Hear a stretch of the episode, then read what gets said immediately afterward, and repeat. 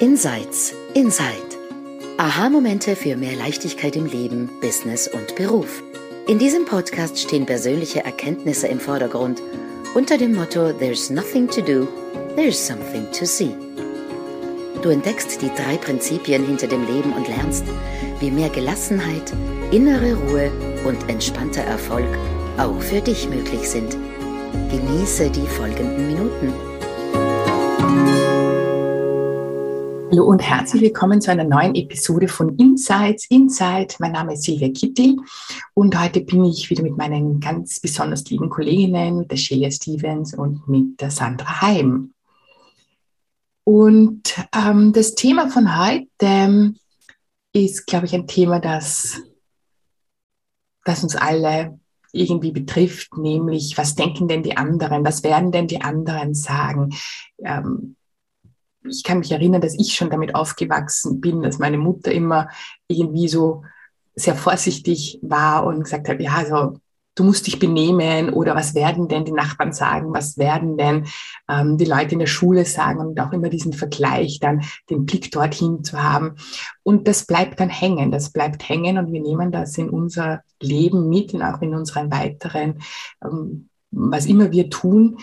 Ähm, immer diesen Vergleich, was werden diese Angst, was werden wir denn, was werden denn die anderen sagen? Und die Shelia wird in das Thema tiefer einführen heute und ich übergebe einfach die Bühne an sie. Hm. Dankeschön, liebe Silvia.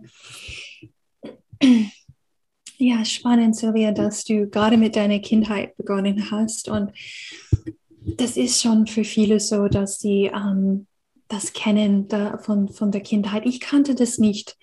Ich war eigentlich von diesem, diese, oder diese Frage, was denken wohl die anderen, war ich recht befreit ähm, als Kind und als Teenager und auch irgendwie als, als junger Erwachsener. Ich weiß noch, ich bin recht frei im, im Sein gewesen. Ähm, bis hin zu, ich bin, ich bin durch Supermärkte gelaufen und wenn ich äh, die Lust hatte, habe ich einen gefrorenen Truthahn aus der Truhe genommen und bin mit dem durch den Supermarkt gelaufen und habe gesungen. Also es war mir scheißegal, wenn man so möchte, was die anderen denken. Ich habe gar keinen Gedanken darüber gemacht. Und dann hat sich das verändert. Und das ist auch für manch, manche Menschen die Erfahrung, dass es irgendwann mal ein Punkt kommt, wo es dann ganz, ganz, ganz, ganz wichtig wird.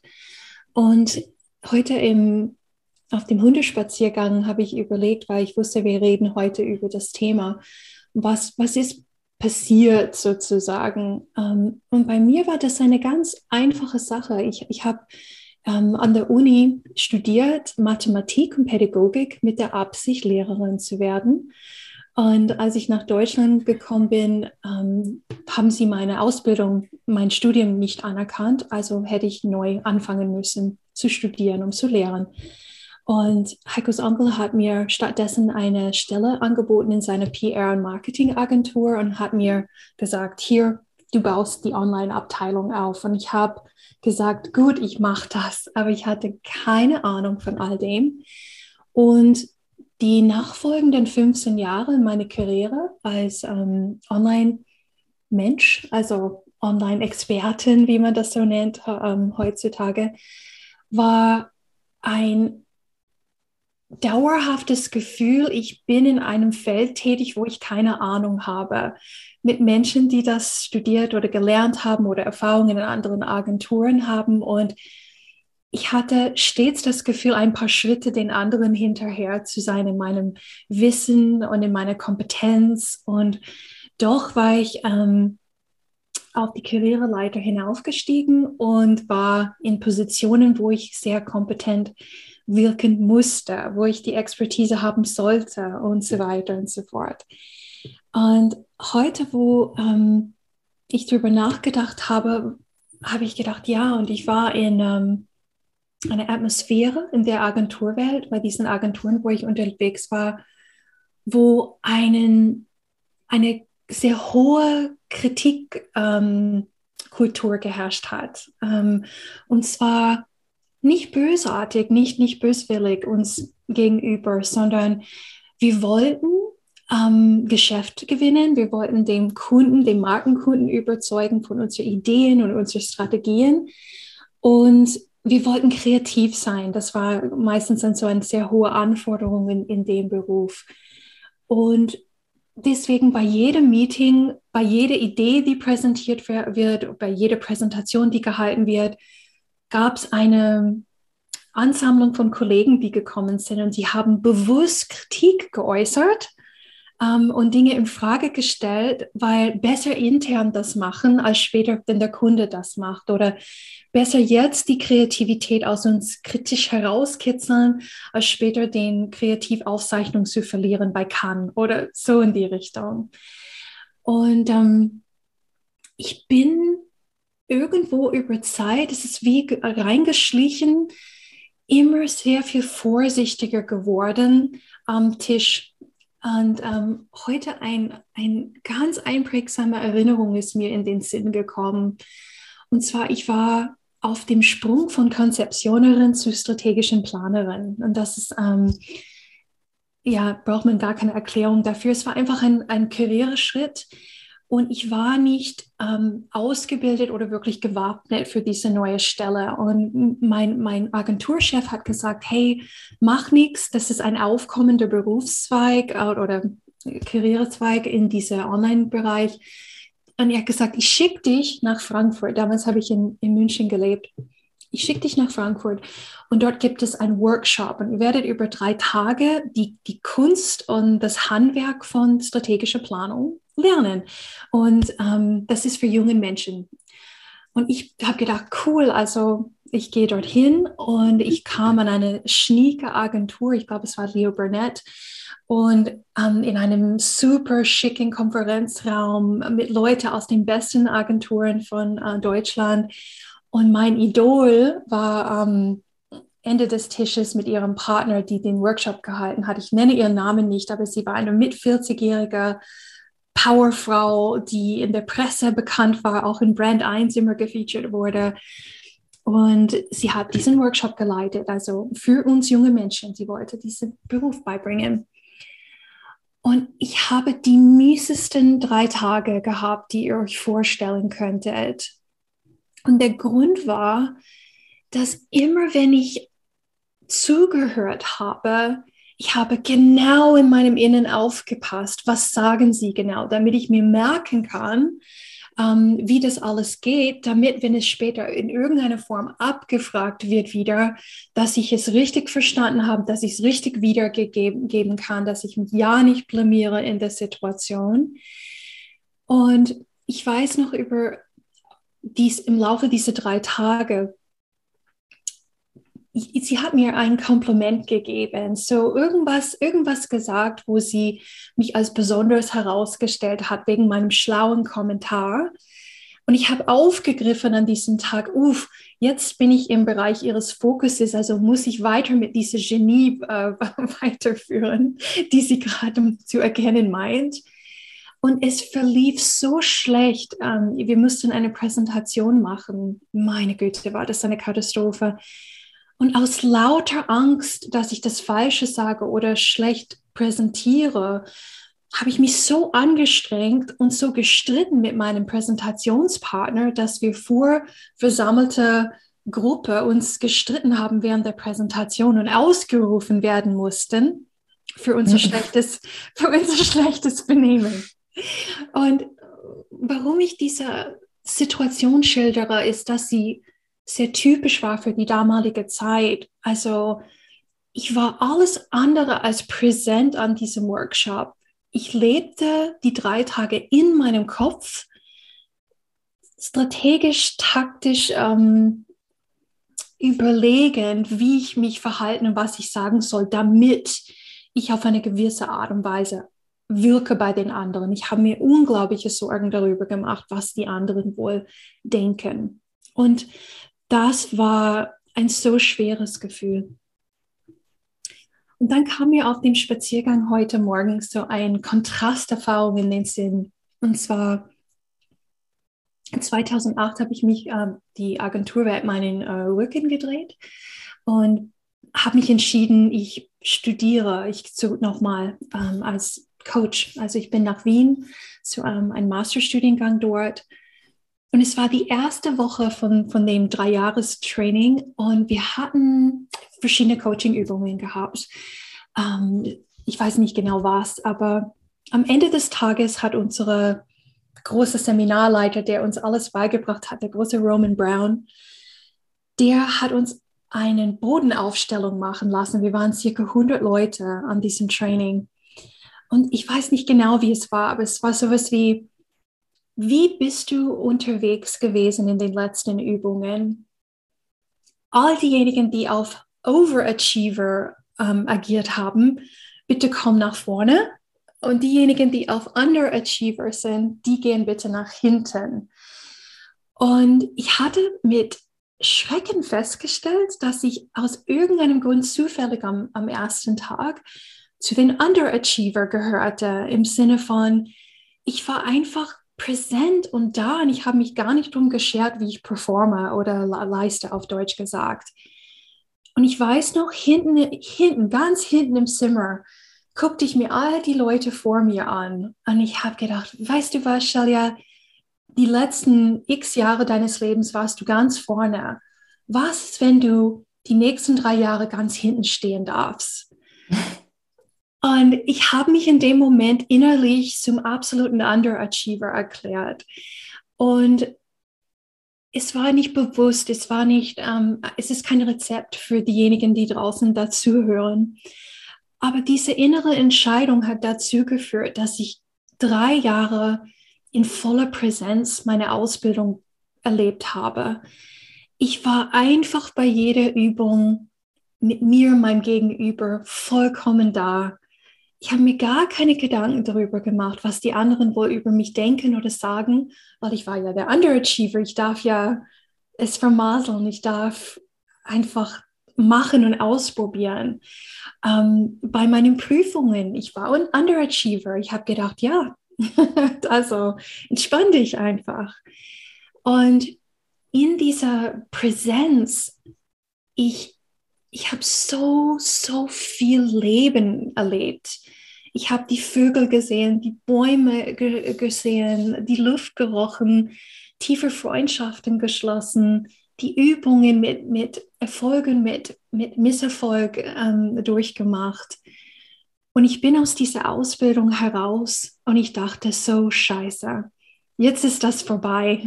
Jetzt muss ich, jetzt muss ich wieder in, ähm, in die echte Welt. Und auf einmal war ich wieder in diesem Gefühl, ist es wichtig, was andere über mich denken.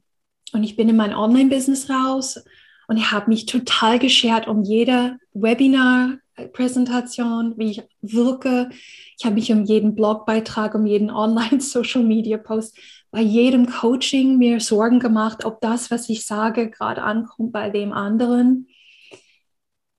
Und was ich damals nicht verstanden habe, ist, dass es hat mit der Agentur nichts zu tun es hat mit der Ausbildung nichts zu tun, es hatte mit meinem Online-Business nichts zu tun.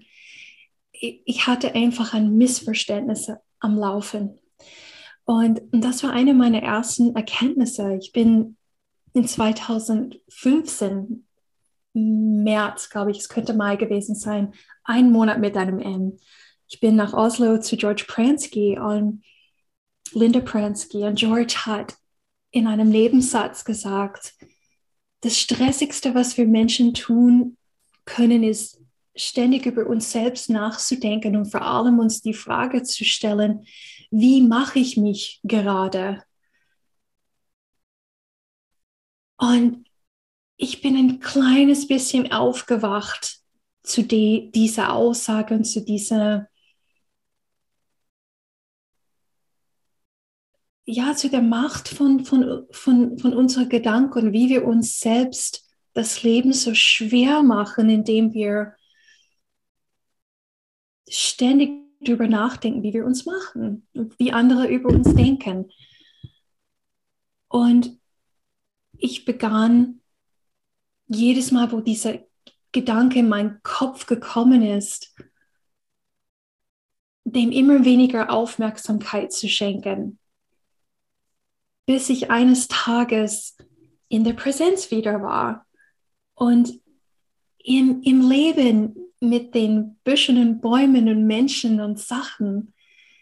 Und das ist mein, mein Impuls für den Staat und auch die, die Botschaft an alle, die zuhören.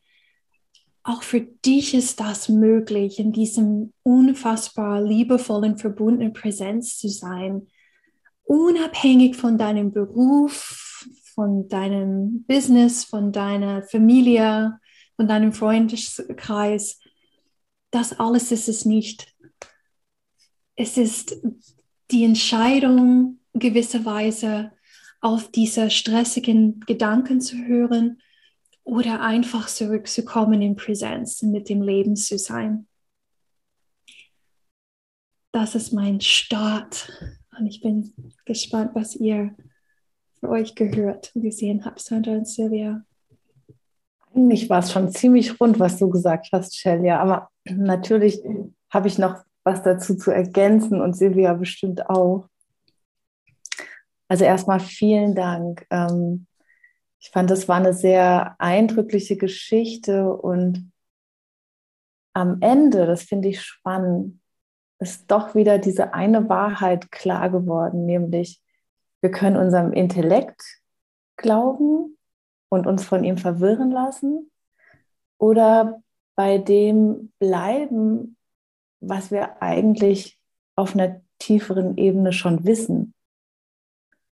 Und das ist so was, das ist mir letztens in einigen Coaching-Sitzungen aufgefallen, wo ich meinen Kundinnen zugehört habe. Und das war mehrmals in Folge, deswegen ist das so hängen geblieben, dass ich dachte, eigentlich weiß jede von ihnen. Sie weiß, was richtig ist für sie, für ihr Leben. Sie weiß, was sie braucht.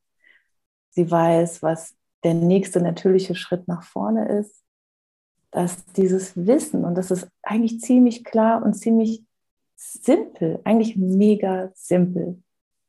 Und dann kommt der Intellekt und, und der kommt halt mit seinen Argumenten und Einwänden und dann lässt man sich davon ablenken. Aber tief drin ist dieses Wissen da.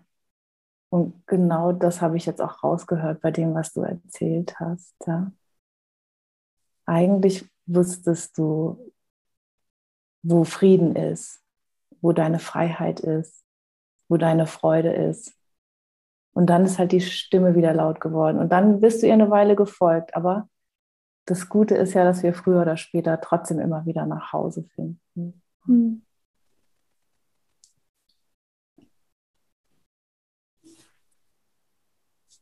Was ich so was mich sehr berührt hat, und ich habe das auch ähm, schon vom, entweder hast du schon Shelia mal erzählt oder vielleicht habe ich es von Prensky auch selbst einmal gehört, diesen ständigen Fokus, wie wir denn gerade tun. Und natürlich ist dann das Urteil immer, es ist nicht gut genug, weil wir, ich weiß nicht, ob das ein gesellschaftliches Ding ist, irgendwo auch in der Schule ja immer gelernt haben, müssen bessere Note haben. Also hat man einen Dreier geschrieben, dann muss es ein Zweier werden. Hat man einen Zweier, dann ja, muss das Optimum der Einser raus. Warum sind wir denn nicht alle Einser-Schüler? Das heißt, es gibt immer dieses, noch besser zu werden und, und auch immer diesen ähm, sehr prüfende Blick drauf, dann das, was wir tun, ob dann das gut ist. Und wir geben dann so, was denken denn die anderen? Ich muss ja gut sein und was denken die, anderen? Nur ähm, dieses scheinbare, was denken die, die anderen, ist natürlich immer unsere eigene Prüfung und, und immer unser eigener Verstand, der da den, den, den Scheinwerfer auf unser Tun legt. Und was ich festgestellt habe in den, in den letzten Jahren, und es ist eigentlich noch gar nicht so lange her, der da habe ich auch wieder mal an, an mir und mein ganzes Dasein und ob das gut genug und ob ich das richtig mache, ähm, an dem Ganzen gezweifelt. Und dann kam ein Gedanke, der für mich wahnsinnig viel gelöst hat. Also der hat, das war so wirklich Erleichterung. Was ist, wenn ich wirklich schlecht sein darf? Und das, das ist so, Shelia, was du irgendwie so in die Richtung mit diesem Underachiever. Ja. Was ist, wenn ich wirklich schlecht sein darf? Also dieses, was wenn der Blogartikel total schlecht sein darf, wenn mein Programm schlecht sein darf. Und so der erste Impuls war natürlich, nein, das geht gar nicht. Also du kannst nicht schlechte Leistung machen, das geht überhaupt nicht. Und dann habe ich aber beobachtet, wir können eigentlich gar nicht schlechte Leistung machen. Es ist eigentlich unmöglich, weil unser System immer danach trachtet, das Beste zu tun und zu geben, was jetzt gerade notwendig ist. Also das, unser Herz würde nie sagen, na, heute, heute pumpe ich halt ein bisschen schlechter. Ja, heute pumpe ich halt weniger.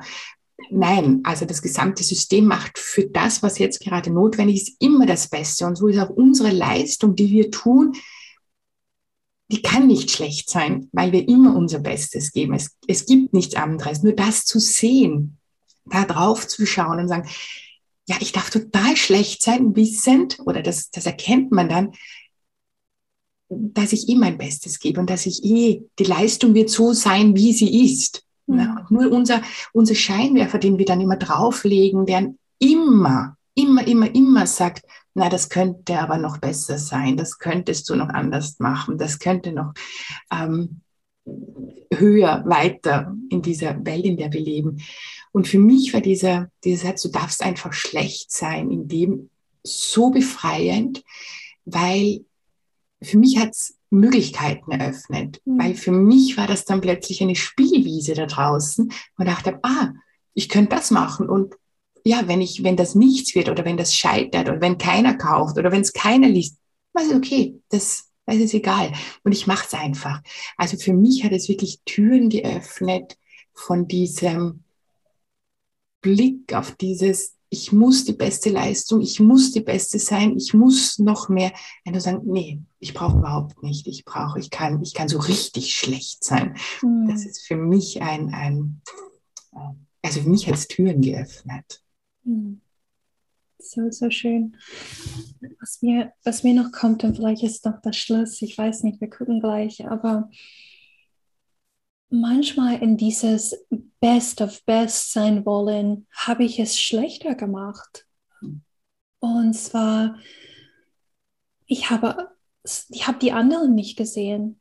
Ähm, ich, ich denke, für mich eine absolut große Zugewinn von diesem Underachiever sein, wenn man, wenn man die Aufmerksamkeit von sich weg, wegrichtet zum Leben, zu den anderen, da, da ist was Reiches drin in, in, in allem, was wir tun, was vorher, ich will nicht sagen tot war, aber irgendwie kommt mir das gerade in, in den Sinn. Ich, ich, wie viele hunderte Präsentationen habe ich unschuldig gehalten in Perfektion, die einfach tot waren, ähm, wo, wo ich während ich sprach so in meinem Kopf drin war und nicht draußen bei den anderen im, im, im ja, metaphorischen Sinn, dass ich Menschen nicht gesehen habe oder wo, wo ich Gelegenheiten verpasst habe, in Austausch zu gehen oder ein Bedürfnis, das sie hatten, zu erkennen und, und das anzusprechen. Also dieses, dieses Schlechtsein, ähm, was du ansprichst, Silvia, es kann echt zu so was Reicherem führen, als vorher da war. So etwas, was Starres war, wird malleable, sagt man auf Englisch. Es wird, es wird flexibel und formbar und, und lebendig. Ähm, unschuldig. Also ich habe es nicht gemacht damals und niemand sicher auch um andere außen vor zu lassen. Aber nur mal so als letzter Impuls und mhm. Einladung, was da noch für Möglichkeiten da sind, wenn du raus aus deinem Kopf rein in das Leben kommst, mit, wie auch immer, schlecht oder gut du bist. Ja. Einen Satz noch, der mir nämlich gerade gekommen ist. Es ist nämlich ein, ein tatsächliches Paradoxon.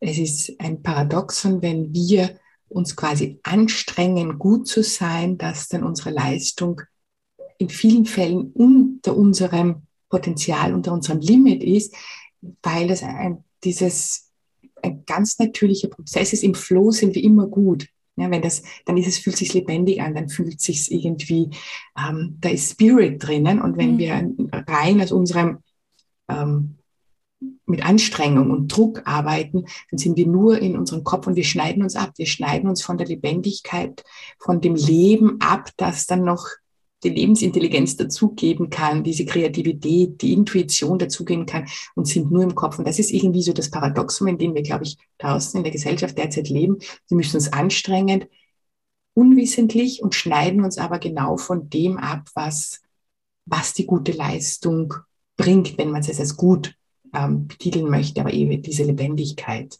Ja. Absolut. So schön. Also, dann schließen wir ab die Runde. Was denkt ihr? Ja. Also, danke, danke, danke euch beiden und all diejenigen, die draußen zuhören. Wir hoffen, du bist beim nächsten Mal dabei bei einer neuen Episode von Insights Inside und bis dahin, habe eine schöne Zeit. Tschüss. Tschüss. Tschüss.